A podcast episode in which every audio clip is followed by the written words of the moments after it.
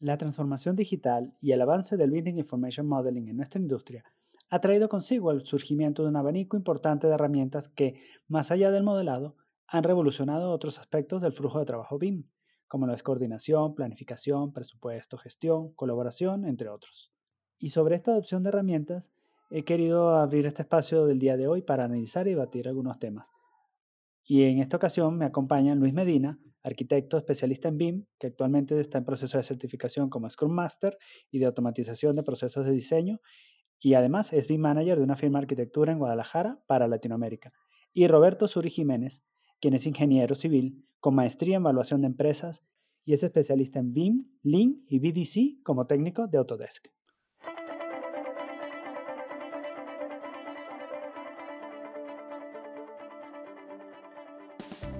Travesía BIM un espacio para el encuentro de ideas, novedades y opiniones acerca de BIM y la transformación digital de la industria de la arquitectura, ingeniería y construcción. Travesía BIM es una producción de Formación AEC. Te invitamos a que formes parte de un nuevo capítulo en nuestra bitácora de viaje. Comenzamos. Hola a todos, buenos días, buenas tardes, buenas noches o madrugadas, según la hora en que nos escuchen. Bienvenidos a este nuevo episodio de Travesía BIM. En esta ocasión me está acompañando, como les comenté en la, introducción, los arquitectos Luis Medina. ¿Qué tal? ¿Cómo están todos? Un saludo. Y Roberto Suri. Hola, ¿qué tal? Mucho gusto.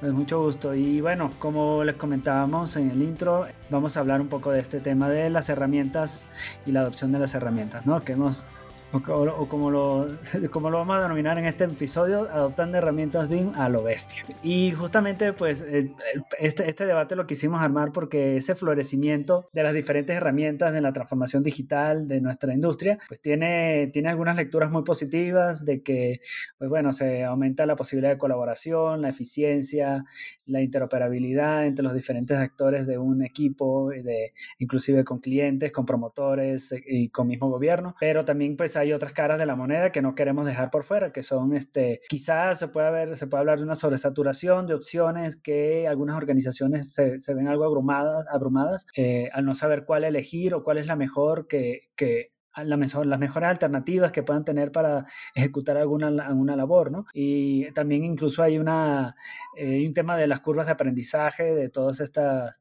de todas estas herramientas y lo que representa para un equipo y este, así como también pues el temor que pueda haber de que alguna herramienta no tenga el soporte o el desarrollo a posteriori. sabemos que hay mucha volatilidad en, en, el desarrollo de software y hay muchos cambios que de repente aplicaciones que conocíamos hace 10 años ya hoy no existen. Entonces hay mucho, puede haber preocupación de las, de las organizaciones en ese aspecto. Y bueno, la, la necesidad de, de, ya no pensar nada más en, en, la licencia del modelador, sino pues la licencia de los coordinadores, de, de las herramientas de comunicación, de las herramientas de gestión de datos en la nube, etcétera, etcétera. Y por último punto es, pues lo que diríamos, el riesgo de jugar de pronto un estudio como, o sea, la calidad de un estudio o de un despacho de proyectos basado en la cantidad de aplicaciones que aseguren usar, ¿no? No, no, no hablamos medallitas que nos, que nos colgamos para decir que, bueno, que soy mejor nada más porque uso 10 cosas y el otro usa 3. Entonces, bueno, para ya entrando en, en materia, ¿no? El primer, el primer punto que, que quisiéramos conversar es, es esa disruptividad presente en, el sector de la arquitectura, ingeniería y construcción y, y, en los efectos, el impacto que está teniendo en los procesos, en los procesos naturales, o mejor dicho, tradicionales de, de nuestra industria, ¿no? Una industria que, que, pues mucho se habla de que llega tarde a, a, todos los cambios de paradigma. ¿no? ¿Qué, ¿Qué, me podría comentar sobre eso, eh, Luis? Algo que hemos vivido en estos últimos días con tema social y de sanidad, pues bueno, eh, hemos visto un reflejo de, la falta de preparación para poder colaborar en muchos ámbitos por medio de la tecnología. Sin embargo, creo que, que esto puede traer también un buen producto de, de aprendizaje, sobre todo para, para, los profesionales y para eh, nuevas eh, generaciones, ¿no? Y sobre, sobre esas oportunidades, por ejemplo, o sea, eh, siento que se vuelve como una pelea, ¿no? De, de, de, avanzar. Hay, hay una gran cantidad de información que se está gestando, que se está compartiendo sobre todas las diferentes opciones que hay y la necesidad que eso, que eso genera de desarrollar flujos de trabajo cambiantes y adaptados a estos nuevos esquemas. ¿Cómo ves, eh, Roberto, esa, esa, esa disruptividad? ¿Cómo ves esa, esa eh, pelea? ¿Crees que es totalmente, es decir, crees que es algo que, que la industria está afrontando de una manera correcta? Pues tanto como correcta, lo podemos ver como algo que no se ha podido o no se ha logrado maximizar el valor de las herramientas, ¿no?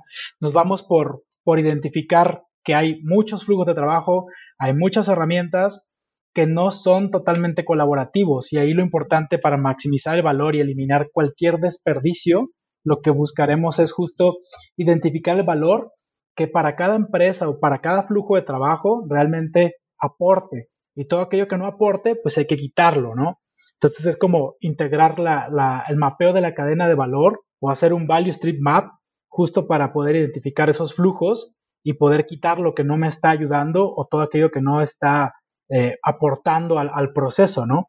Así podemos establecer algo de empuje y de establecer una línea que vaya de acuerdo a los objetivos de negocio para que realmente se esté buscando una perfección o una mejora continua sobre los procesos y no estemos buscando que un software o una plataforma es mejor que otra, sino aquella que te sirva es la que realmente te va, te va a ayudar a que tu flujo sea continuo y que tus procesos sean mejorables o perfectibles. Sí, precisamente. Y bueno, como mencionaste ya un par de, puntos súper valiosos, que es lo que es e, ese mapeo de los flujos de trabajo y la mejora continua. Y, y por último, esa, eso de no el poner toda la expectativa en que, la, en que cierta herramienta nos va a resolver las cosas cuando de repente los problemas son de flujo de trabajo, no necesariamente de, de con qué lo haces, sino cómo, cómo lo haces o cómo lo entiendes, ¿no? Exactamente.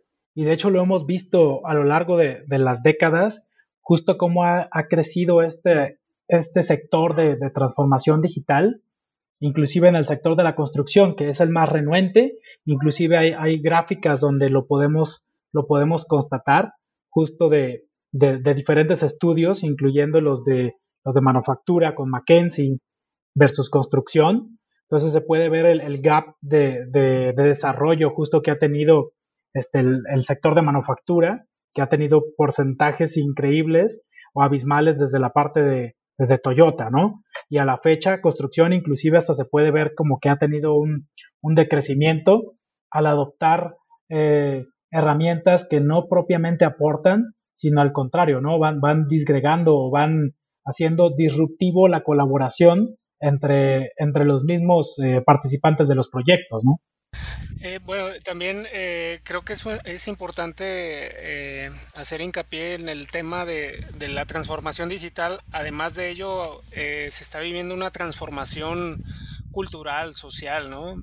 Porque desde eh, ahorita, hoy en día estamos viendo que están invirtiendo ya esfuerzos en, en cuanto al cambio de, de perspectiva en, en, los estudios o, planes de estudios con ya las, las escuelas que hoy en día están empleando eh, herramientas para la conectividad y seguimiento de, los planes de estudio.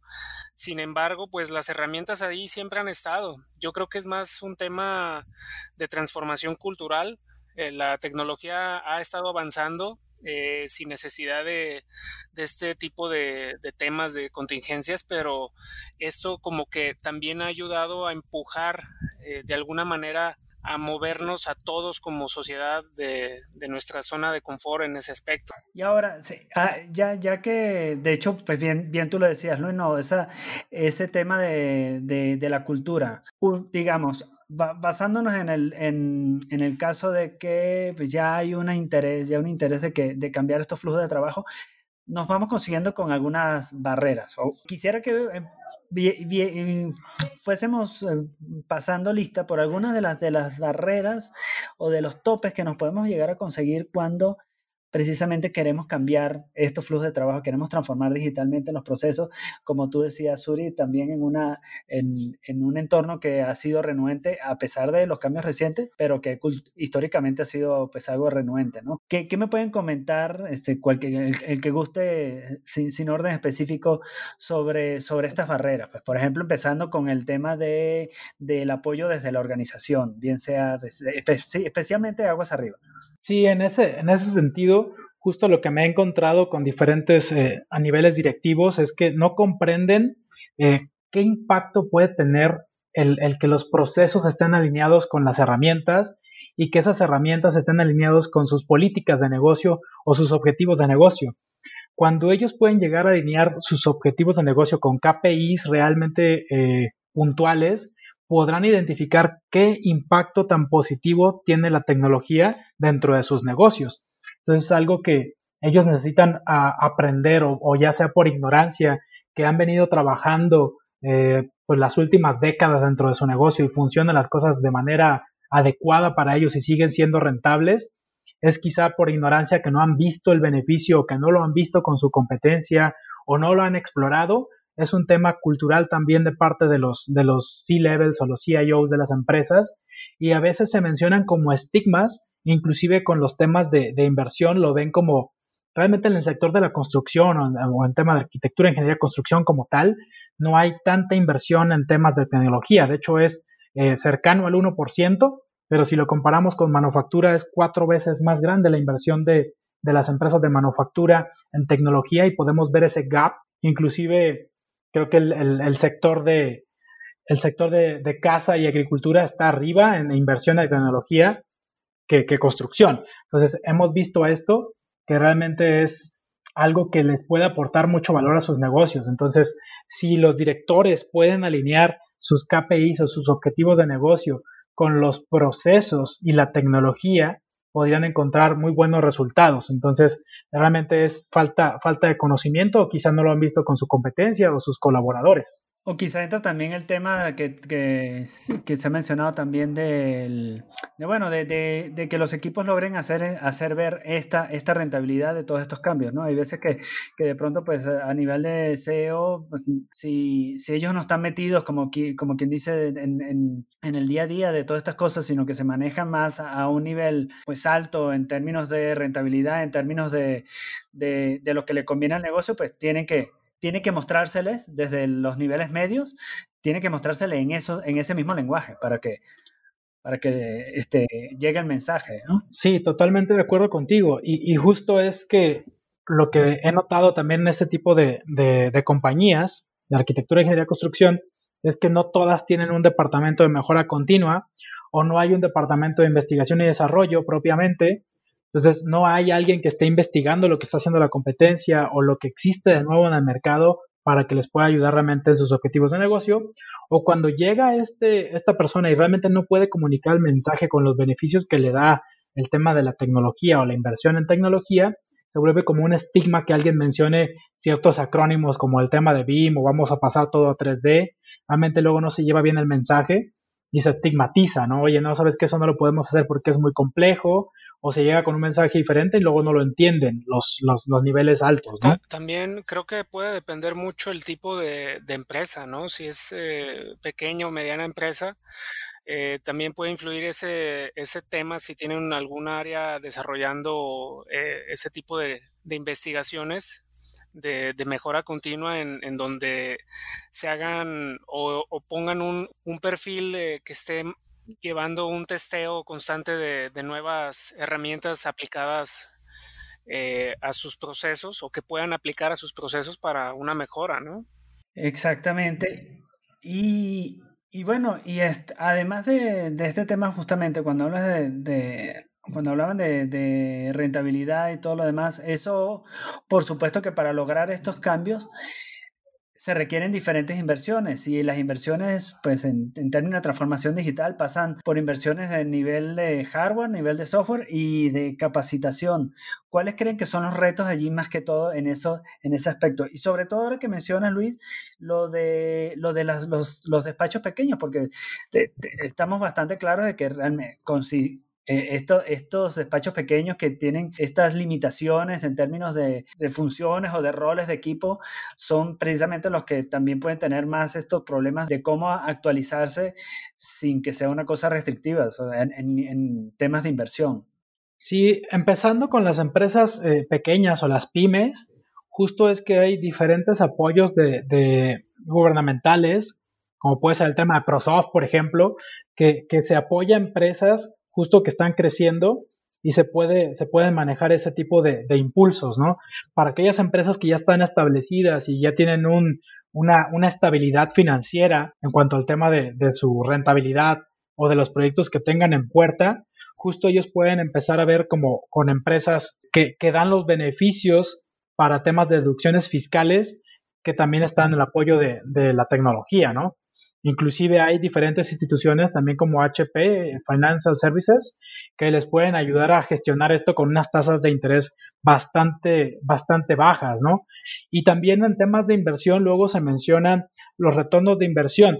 Entonces, como típicamente empresas, hablando específicamente de las constructoras, no llevan eh, también sus números, ellos no pueden identificar qué tanto les está costando los errores que actualmente viven. Inclusive son errores que vienen desde las plataformas o de los equipos de proyecto ejecutivo. Entonces, si realmente se empiezan a mapear esos gaps de tiempo de respuesta o esos impactos que tienen en el negocio eh, directamente en, en los tiempos de ejecución, en la calidad de la obra y en los tiempos de entrega, realmente pueden ir haciendo como ese, ese guardadito de ahorro y realmente pueden considerarlo como, ah, bueno, esto me puede ayudar a disminuir esta cantidad de errores. Muchas veces no es que tengamos eh, el recurso para hacerlo, sino puedo aplicarlo en algo siempre y cuando ya esté probado y me pueda garantizar un retorno de inversión positivo.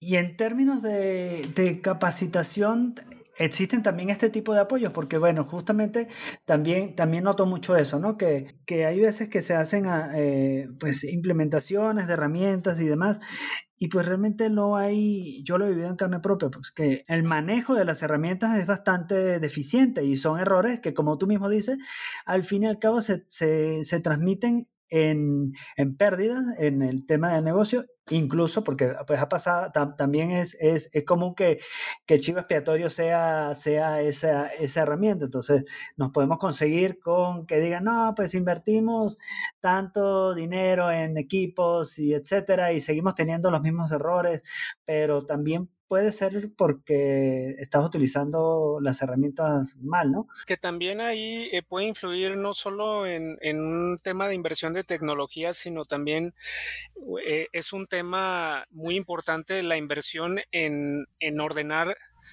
protocolos para poder llevar lineamientos muy ordenados dentro de todos sus procesos, tanto internos y colaborativos, porque muchas, muchas veces las empresas pequeñas o despachos pequeños suelen tener eh, procesos eh, sin realmente considerar muchos aspectos tanto de herramientas como de perfiles.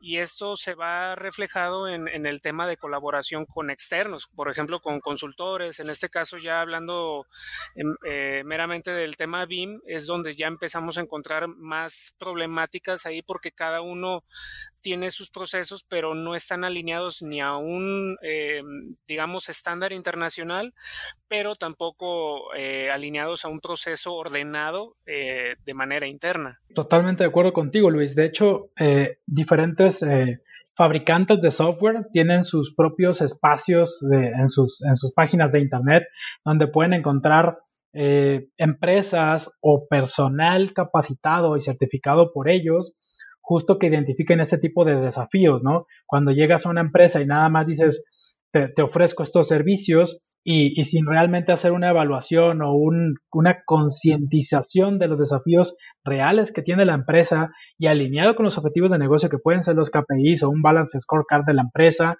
dependiendo del tamaño de la misma, que se identifiquen si cuentan con políticas, si cuentan con, con controles en base a procesos y si cuentan con conciencia de lo que están haciendo o no para saber cuál es el objetivo final a donde quieren llegar, cuál es el uso final del entrenamiento, porque muchas veces lo que sucede es que compran una plataforma y les dan un paquete de 20, 40 horas o lo que sea, y al final del día, pues eso no termina en nada, porque no tiene ni pies ni cabeza y se tiene que establecer, como comenta Luis, ¿no? Con un protocolo hacia dónde quiero llevar, qué quiero hacer para que sea holístico. Entonces, no todas las empresas o, personas que imparten eh, servicios de entrenamiento o de capacitación están realmente capacitados, una, para, para enseñar y la otra para aprender realmente los procesos de, negocio de la empresa y acoplar y hacer los entrenamientos personalizados para que a esa empresa en particular le funcione. Pero si esa empresa tampoco tiene conciencia de que tiene un desorden y que no tiene procesos, pues realmente pues va a terminar en un mal sabor de boca con una inversión que hizo pensando en un objetivo que tal vez tenía vagamente claro, ¿no? Es importante desde el inicio establecer esos, esos usos a donde quieren llegar. Sí, me gustó mucho ese término, ¿no? Ese, término holístico es justamente lo, lo, que importa. Tienes razón, hay, hay muchas eh, implementaciones a medias en base a pues una, un entrenamiento muy sencillo, pero pues ahí es donde entra realmente la, el valor de una consultoría, una consultoría integral alineada a los objetivos de negocio eh, y que los procesos de implementación sean adaptados tanto desde el punto de vista técnico como desde el punto de vista de los requerimientos de, todo, ¿no? Y cuando hablamos de, de, BIM es justamente eso, es, sacar lo necesario, porque si no, sabemos que hay muchísimas cosas que se pueden hacer y, y ese abanico de, de, opciones sigue creciendo, pues pero, pero todo tiene que venir de la mano con, con, con hacerlo de una manera pues, organizada. Y, y, creo que allí este, valdría entonces hablar de que tomen peso eh, los, los, frameworks ágiles en esa, en ese, en, para controlar un poco ese caos de, de procesos. Sí, sí, claro. Eh, es muy importante la, la implementación ahí de, de marcos de trabajo eh, donde te agilicen eh, tu, gestión de, proyectos. Eh, yo siempre lo he dicho, el tema de coordinación, hablando de BIM, no es únicamente llevar la coordinación de, modelos, por ejemplo, de, clashes y sacar reportes de interferencias, etcétera. Yo creo que también es un tema de de orden tanto de procesos, modelos y de personas. Y, lo que más, eh, eh, digamos, demanda mucho, mucho ese ejercicio a, manera empresarial eh, es el, la, gestión y la coordinación de, capital humano, porque muchas veces unos colaboradores tienen maneras de trabajar muy distintas a lo que se pretende internamente en la empresa, que por cuestiones, eh, por ejemplo, no, es que yo así lo trabajaba en, mi antiguo trabajo, yo así lo hacía de manera eh, provisional, etcétera, pero no se, eh, no se adaptan o no se alinean o les cuesta alinearse a un, protocolo alineado hacia un mismo objetivo. Entonces ahí es donde ya entra el perfil de coordinador de, en donde también dejando a un lado el tema BIM o de cualquier metodología, es el, el, tratar de subirlos al barco, por así decirlos, y que todos vayan alineados Em, con ese, ese mismo lineamiento, ¿no? Sí, coincido, coincido totalmente. Y, y, ahora, pasando al siguiente, a la siguiente parte, ¿no? Ya, ya con todas estas herramientas digitales que tenemos, un abanico que parece crecer semana tras semana. Y quizás ahorita, en estos, en estos días en donde pues eh, vivimos con un bombardeo grande de, de, diferentes capacitaciones, de soluciones, de webinars sobre toda la transformación que podemos hacer en nuestro sector, no, nos vamos percatando mucho más de ello. ¿Cómo, ¿Cómo saber realmente qué tenemos que implementar? O sea, cuándo necesitamos algo y cuándo no. Y, y si realmente creen que existe, o sea, eh, si esto es algo que se puede abordar como, como algo que se soluciona con una sola cosa. Sí, ahí lo que me ha gustado y, lo he vivido en, diferentes empresas en las que he sido parte, así como con algunos de nuestros clientes, justo el, punto primordial o, considero como de los más importantes para llegar a, definir qué plataformas o cómo lo voy a hacer es identificar la necesidad que yo tengo. Entonces, una vez que se, que se experimenta qué es lo que, lo que ellos necesitan, a mí me gusta mucho pensarlo como en temas de design thinking, ¿no? Oye, pues tengo estos problemas y cómo lo voy a resolver, identificando esa necesidad para realmente hacer como pruebas y no, y no lanzarse con lo primero que te digan, ¿no? Eh, hay, hay diferentes trials de diferentes fabricantes que justo lo que nos permite son revisar si eso cumple con mis necesidades o no, porque se van a acercar con ustedes eh, o con los clientes que lo, que lo requieran N cantidad de opciones, como lo mencionaste, y acá lo importante va a ser, es que no todas te van a aplicar. Entonces lo importante es que identifiquemos que algunas nos van a quedar sobradas y otras que nos van a quedar cortas dependiendo de lo que ustedes o lo que se esté buscando alcanzar. Temas de colaboración, lo primero es observar cuáles son las que existen, definir también los presupuestos que se tienen, cómo lo voy a integrar cómo lo voy a medir, cómo lo voy a aprender, cuánto tiempo necesito para aprenderlo, qué tan fácil es esa interfaz de usuario para mí, para poder realmente experimentarla, definir métricas y entonces así tomar una decisión. Suena como un proceso bastante largo y dependiendo del proceso o dependiendo de las herramientas que estemos considerando experimentar, pues es algo que se alarga o podemos ir directamente a eh, nuestra competencia o los casos de éxito que estén publicados en las páginas de los fabricantes y ver si me acoplo más a uno o a otro y también eso puede ayudar a cortar como eh, los, los temas de, de decisión, ¿no?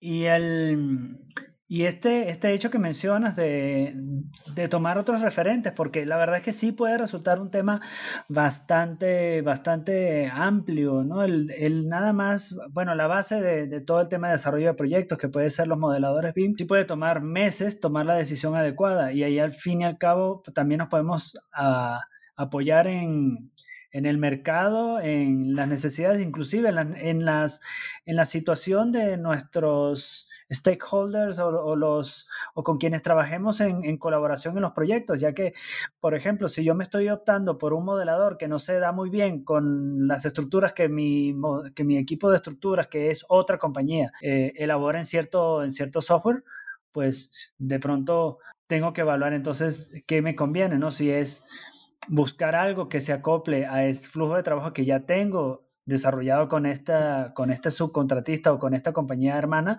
o, o, si me conviene en verdad demasiado tener, tener este, este software, esta aplicación, pues buscar una alternativa o que, o que, el o que la otra empresa cambie su flujo o cambiar de, de empresa, pero no es, no, es una, no, es, no es una cosa muy fácil, ¿no? A mí me, a mí me ha tocado ese, ese tema, ¿no? Que, que luego ya no es nada más un tema de, del flujo de trabajo, no, no, no, es interno nada exacto, sino que ya se va hacia afuera. Sí, eh, de, acuerdo. De hecho, también el tema de, de colaboración, eh, yo, yo en base a mi experiencia, algo que también eh, hemos buscado constantemente es no entorpecer los trabajos eh, operativos de, de, los demás stakeholders, sino buscar la manera que sus procesos se vean beneficiados con el de nosotros, pero de manera colaborativa, sin trabajar de manera aislada y siempre buscando, digamos, el ganar-ganar, ¿no? O sea, tampoco entorpecerles, pero que tampoco a nosotros nos entorpezca nuestro proceso para poder hacer más ágil el, el proceso colaborativo. Sí, eso que mencionas justo de la agilidad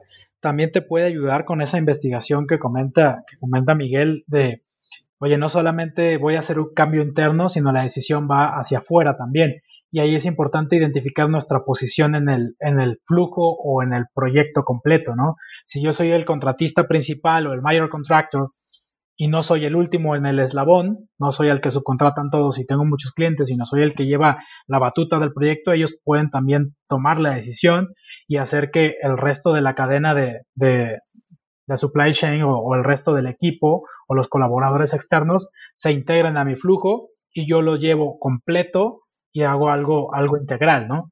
Entonces es algo que, esa parte que mencionaste de, de agilidad o agile, justo es lo que me va a ayudar a identificar, ¿no? Los líderes en el mercado también es un punto importante y validar con los externos, oye, ¿qué software tienes? ¿Qué plataformas estás utilizando? Eh, buscar también nutrirnos de la experiencia de los demás, ¿no?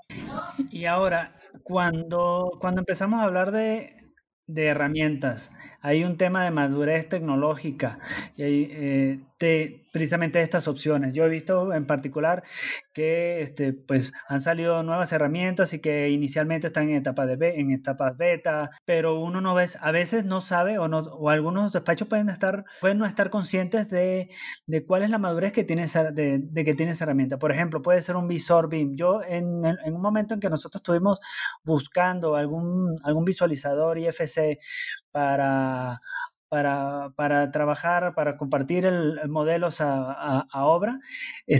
Bueno, yo me, yo me tomé la tarea de revisar ciertas, ciertas aplicaciones y me percaté pues, que algunas no tenían la madurez eh, suficiente. Entonces, eso también puede ser como un pequeño riesgo, ¿no? De, de, que esta volatilidad de las herramientas, de las versiones beta, de que una compañía de software adquiere otra o que algún software desaparece, este, ¿cómo, cómo creen que sea la, la, forma más adecuada de que uno pueda tener esa certeza, ¿no? De que estás, de que estás adoptando una herramienta suficientemente madura o de que no va a desaparecer el día de mañana y tú te quedes en el, en el aire.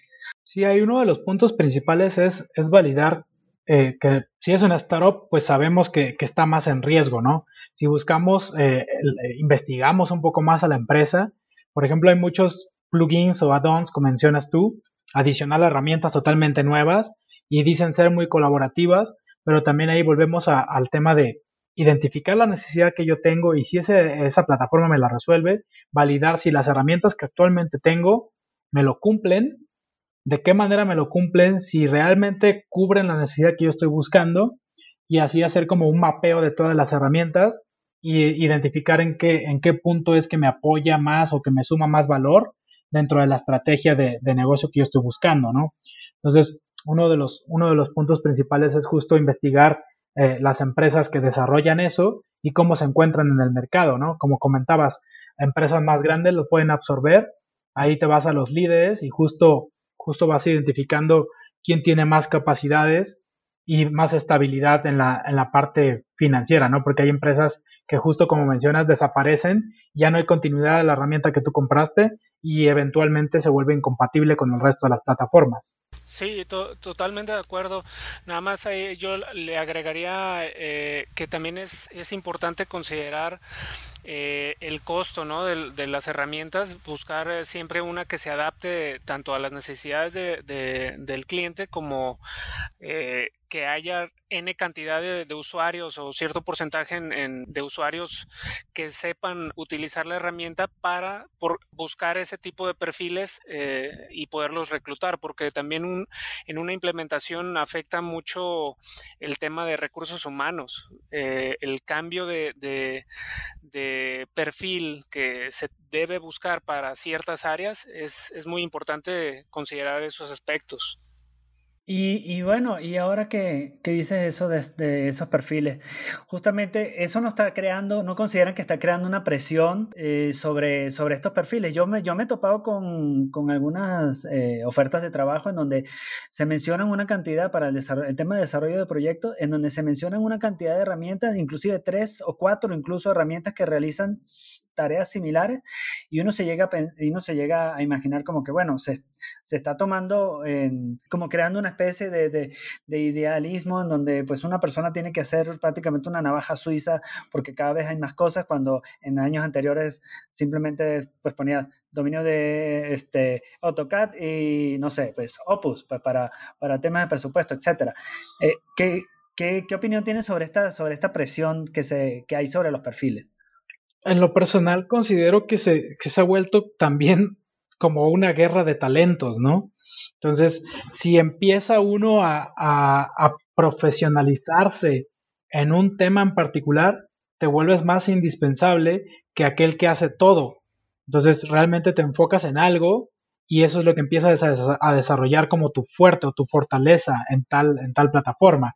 Porque si empiezas a tomar, eh, lo mencionaste, ¿no? Ah, yo sé AutoCAD y, ahora ya resulta que salieron otras herramientas en los últimos cinco años o en los cinco, cinco minutos y ahora ya necesito aprender esa, ¿no? Entonces ahora ya sé AutoCAD y Revit.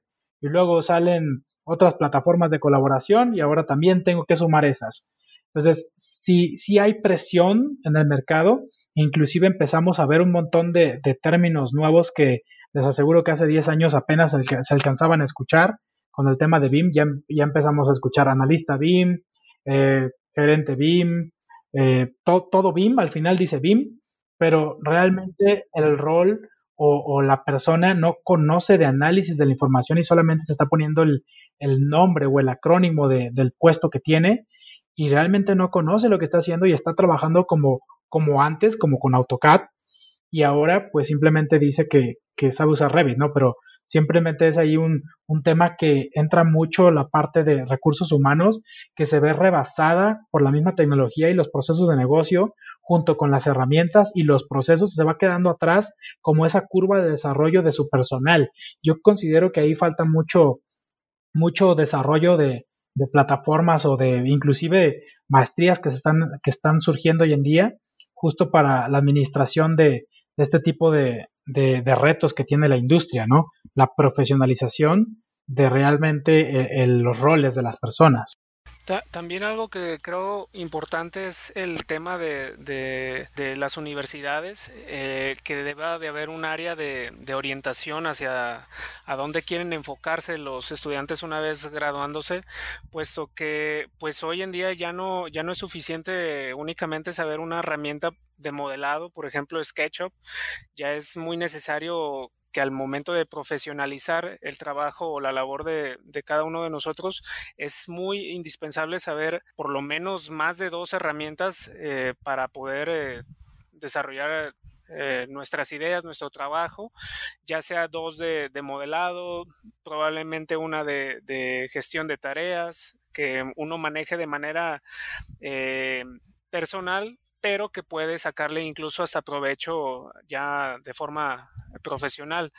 Eh, eso es en cuanto a ese, eh, en ese ámbito, pero sí creo que es muy importante que hoy en día todos los chavos que están en, las universidades sí consideren eh, el aprendizaje, ya sea de manera autodidacta o con una orientación ya eh, más profesional para que puedan ir desarrollando todas sus, sus capacidades, ¿no? Sí, y de hecho también, bueno, hay, un tema de que también podría abordarse desde la, desde la universidad, desde la academia, pero también tendría que tomarse en cuenta dentro de los mismos, los mismos despachos y los mismos sitios de trabajo, es que la, el enfoque sea por proceso por encima de la herramienta. Eso, eso creo que sería como el antídoto a que esta volatilidad de herramientas no nos, no nos mate. Además de que en, temas de, en términos de movilidad laboral, pues no te amarra al no te amarra, digamos, a pensar en, un, en que un perfil profesional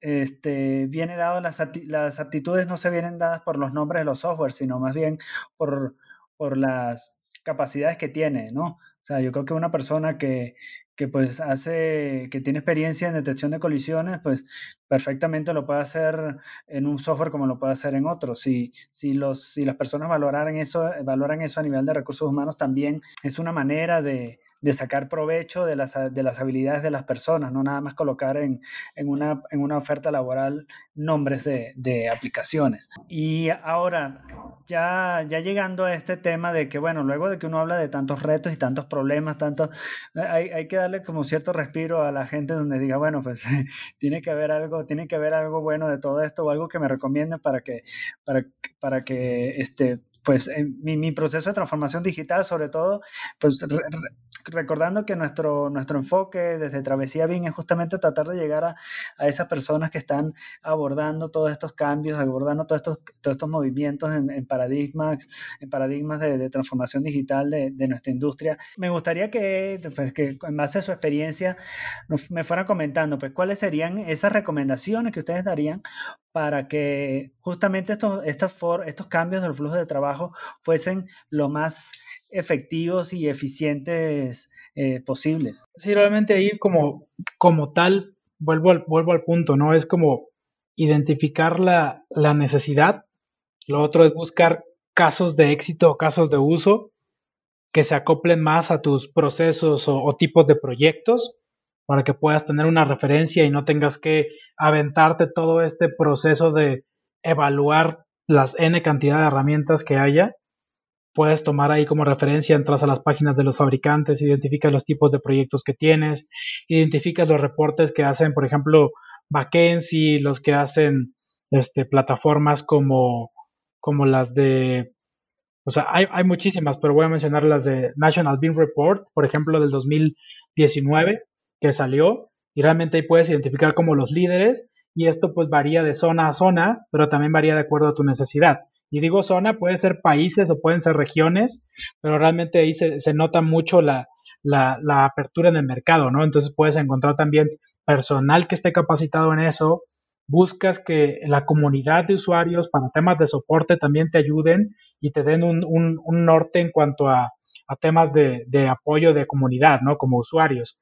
Eh, la otra es que haya muchos eh, profesionales o empresas certificadas que te puedan ayudar a esa transición, porque realmente empezar esto solo, que también lo, me ha tocado vivirlo en carne propia, se vuelve muy complicado. Entonces, hoy en día también perfiles, retomando el tema de los roles, perfiles que no se están viendo muy claramente, pero tienen un potencial de desarrollo increíble en cuanto a establecer herramientas de colaboración son los programadores. Entonces, estas personas pueden ayudar a, establecer flujos de comunicación entre plataformas y eso nos puede ayudar mucho también a, tomar decisiones de colaboración entre diferentes empresas, ¿no? Entonces, hacemos ese mapeo de, valor de toda la cadena, identificamos quiénes son los fuertes en el mercado, en el, en el, en el, justo, en, el, en la industria o en el tipo de proyectos que yo estoy, y buscamos profesionales que nos ayuden y que nos lleven de la mano a, ese punto en esa transición de transformación digital. Otro punto eh, importante, además de lo que comenta Suri, es un mapeo de, procesos actuales en, las empresas en la que podamos identificar eh, ciertas problemáticas o ciertas muletillas, por así decirlo, en, donde eh, necesiten, digamos, alguna implementación de mejora o buscar herramientas que puedan lograr un, un trabajo más eficiente, ¿no? Ahí es muy útil el, que documenten, ¿no? Que documenten sus, sus errores o las causas raíz para que identifiquen realmente esos desafíos y sean parte de su, de su investigación, ¿no? Entonces se vuelve todo ese big data, tomarlo como un smart data, desmenuzarlo, entenderlo y así también esa, ese tipo de, de información les ayuda mucho a las empresas para saber por dónde irse, porque muchas veces ven una herramienta que está muy bonita eh, en todos los sentidos y que les puede ayudar a un montón de cosas, pero no es ese su dolor principal. Entonces es identificar esos retos que ellos tienen para que los puedan hacer frente como, como prioridad. Oye, también, bueno, cuando, ahí mismo hablabas del tema de consultoría y, la verdad es que sí coincido contigo. Anteriormente eh, mi, mi, propia percepción era más ligada como que, bueno, real, existe la posibilidad de que lo puedas hacer internamente, pero creo que en la medida que los, los, los procesos se van haciendo más complejos y de que es más fácil que estés dejando cosas por fuera porque no entiendes o mejor dicho no has no, no, has comprendido que hay una que hay algo más allá de lo que de lo que puedas llegar a ver en, en, en, ese sesgo que tienes de la experiencia propia del día a día de los proyectos que de pronto se hace repetitivo y, y el consultor externo ayuda a romper eso ese ese, ese límite, ¿no? Porque te, te, recuerda, te da a conocer que hay cosas más allá a las que no, nunca has prestado atención. Y justamente lo, lo, que mencionabas de los programadores es probablemente uno de los puntos que tenga más fuerza en eso, ¿no?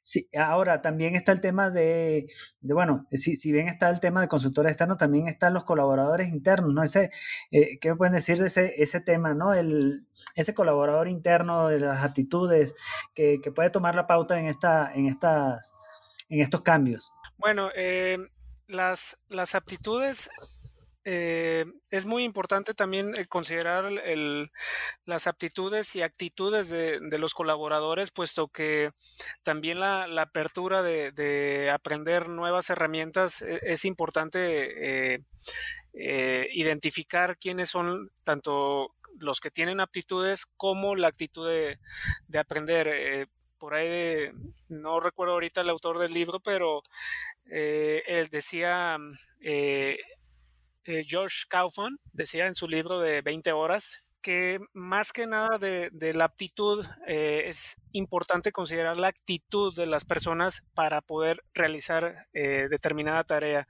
Puede valerte demasiado tener a una persona que tenga aptitud bastante excelsa, pero su actitud pues no ayuda de nada. Entonces es también importante tener dentro de tu staff eh, colaboradores que tengan una actitud muy, muy buena porque eso eh, además de ayudarlos a ellos para su autoaprendizaje o su, su, crecimiento, te va a dar un plus tarde o temprano a, a ti cuando tú le provees eh, cierto, cierta capacitación, ¿no? Más adelante. Sí, ahí justo también coincido contigo y entramos en el factor social que realmente todo cambio en las empresas y sobre todo aquellas personas que no se sienten seguras de lo que saben, pues entra un miedo, ¿no? La resistencia al cambio. Entonces también ahí entre más les facilites el acceso a la información, el acceso a mejores oportunidades de desarrollo, pues les puede, les puede proveer esa, esa seguridad de hacia dónde van, ¿no? Si quieres hacer ese cambio. Realmente es, es algo súper importante que también es parte de, de la gestión de talento. Y aquí quisiera agregar el tema de la figura de, los testers. Eh, ya en el punto de vista técnico, creo que es una, figura muy valiosa y que de pronto hay equipos que no tienen la, escala para, para tener una persona una dedicación exclusiva a hacerlo, pero creo que por lo menos o sea, recomendaría que aunque sea de manera parcial, a mí me ha tocado ser precisamente eh, el tester, pues como entusiasta bien, siempre he andado pendiente de algo y, y, cuando de pronto siento que hay algo que tiene un valor dentro de la organización, digo, oye, pues ¿qué te parece si hacemos esto? Pues para, para avanzar, para avanzar en temas de interoperabilidad, para avanzar en temas de coordinación, pero ahí es donde, y del punto que hablamos antes, ¿no? De esta investigación, de esta prueba, pero que una vez que, hacemos todo esto, queremos empezar a ponerlo en práctica y, y, no es de pronto lo más conveniente tirarlo ya a nuestro flujo de trabajo y ver, y ver cómo, va, cómo, va, cómo va jalando, sino que, este, que esta figura del tester tenga esa posibilidad de tomar de algún proyecto, pues seguir incorporando, hacer las pruebas, ver si el flujo de trabajo está funcionando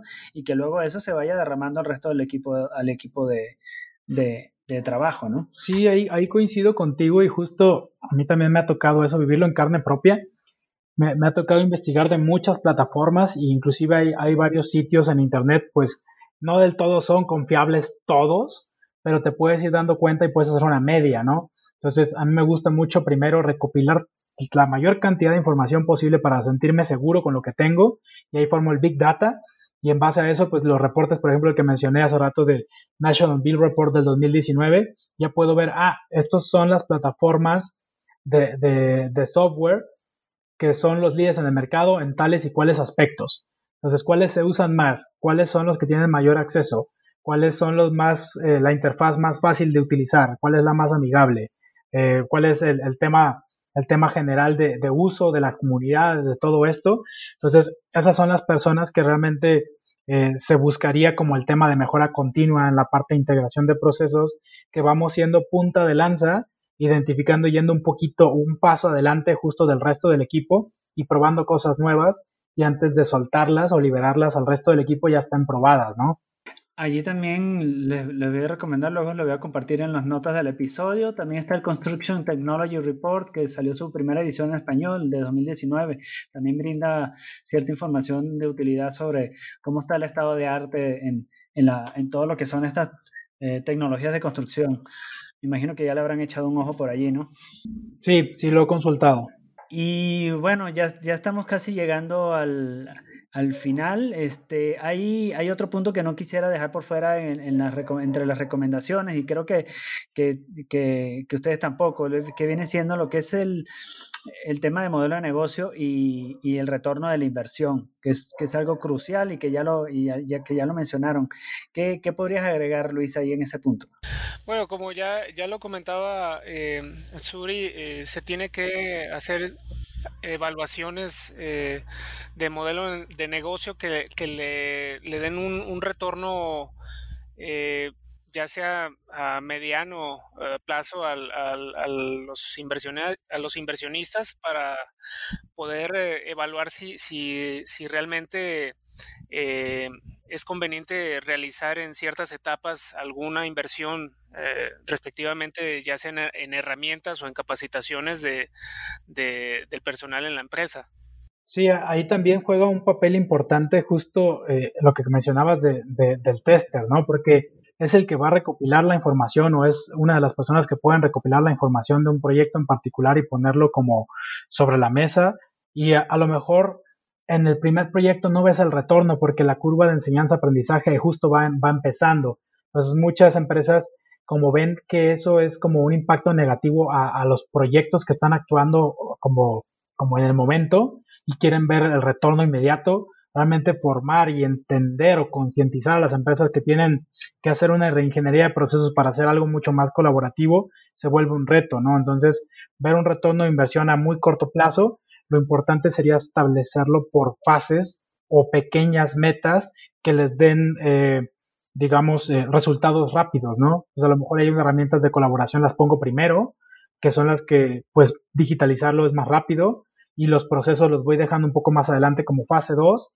entonces ya puedo ir estructurando mejor el retorno de inversión positivo porque inmediatamente cuando ponga la, herramienta o la plataforma junto con los procesos, voy a poder ir identificando esto, porque si lo vemos como un todo, luego las empresas se desmotivan y justo el, el tema del ROI pues no es lo único, ¿no? Tenemos que identificar más factores financieros, pero se menciona como uno de los puntos importantes a mapear, porque no solamente es el hardware, también es el software, es el entrenamiento, es el tiempo y es, la, y es el decremento de la productividad que, puede, que se puede encontrar cuando cambiamos de, un proceso a una plataforma distinta de, del negocio a lo que estábamos acostumbrados de manera tradicional, ¿no? El impacto tiene que ser positivo y por eso es importante buscar empresas que ya lo hayan hecho en nuestro mismo sector como para poder identificar que esto sí funciona, buscar esos datos de los reportes que existen y validar pues en el mercado por dónde me voy a ir.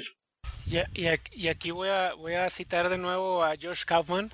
En su libro decía que, es importante considerar eh, eh, o enfatizar la cantidad y la velocidad con la que empieces a, emplear eh, ciertos protocolos de, colaboración o de trabajo, de desarrollo de proyectos, puesto que si buscas constantemente la, perfección y únicamente te, enfocas en, en hacer un, una hipótesis, únicamente se va a quedar ahí eh, como una hipótesis, sin embargo no te va a dar realmente eh, un valor agregado a tu proceso en donde tú ya previamente hayas identificado eh, por dónde sí y por dónde no. Entonces, e, el, emplear, por eso se dice que hay, hay la necesidad de generar un proyecto piloto en donde empiezas a emplear ciertos procesos para ver eh, en dónde sí está fallando, en dónde, en dónde sí puedes eh, generar una, un área de oportunidad para mejorar eh, posteriormente tus procesos. Y, y, el, y el revisar eso todo el tiempo, el estar en constante autocrítica, pues no es más que que, pues, que tener una cultura de mejora continua, que sería como, como un, un, buen cierre de, de, todo ese, de todo este manojo de, de, de, acciones que tendríamos que tomar para que nuestros, nuestros flujos de trabajo pues, sean, sean lo, más, lo más eficientes posibles. Pues bueno, ya, ya estamos casi llegando a nuestro límite imaginario de tiempo. Este, no sé si tengan alguna reflexión final que quisieran agregar sobre, sobre esta conversación que ha sido pues muy, muy fructífera. Sí, yo considero que los puntos más importantes es una de las máximas de, de, manufactura, ¿no? Todo aquello que no agregue valor, pues realmente se requiere ser removido, ¿no? Aquello que incremente valor o que mejore la productividad, es lo que tenemos que integrar por encima de, los equipos y las capacidades que tengamos para mejorar nuestros procesos. Y justo también recordaba una de las frases de mis frases favoritas de Einstein, justo es que si buscas resultados distintos, pues no hagas siempre lo mismo, ¿no? Y, otro principio Lean es eh, si, eh, si no es fácil tu proceso, entonces no, no es Lean. hay que buscar siempre que, sea digerible y, que sea lo más simple posible para, el entendimiento común de, todos los colaboradores. Excelente, totalmente de acuerdo. Y además de que pues estas reflexiones prácticamente ya abren la puerta a que nos sentemos luego a conversar un poco más dentro de lo que viene siendo el Lean Construction, porque al fin y al cabo, en mucho de lo que hemos estado conversando, la mejor manera de, llevarlo a la práctica es precisamente con, con, un enfoque con un enfoque ágil. Sí, entonces, bueno, pues le agradezco muchísimo, te agradezco muchísimo Luis por estar acá de vuelta y, este, y a ti Suri, pues bienvenido, sabes que este es tu espacio cuando gustes y espero que podamos seguir conversando más acerca de todo esto y bueno, pues los dejo para que se despiden de la audiencia. No, pues un, saludo a todos, muchas gracias por la invitación y pues a la orden. Gracias, gracias por el espacio, gracias por la invitación, eh, Miguel, gracias Luis. Eh, y bueno, pues esperamos seguir colaborando con ustedes eh, en, cualquier, en cualquier tema relacionado con la transformación digital, temas de Lean y temas de BIM. Por supuesto que sí. No me queda más que a toda la audiencia agradecerles por habernos escuchado, invitarlos como siempre a formar parte de esta travesía que es vivir juntos la transformación digital de la industria de la arquitectura, ingeniería y construcción. Vivamos bien. Hasta luego, hasta el próximo episodio y muchísimas gracias. Gracias, hasta pronto. Gracias.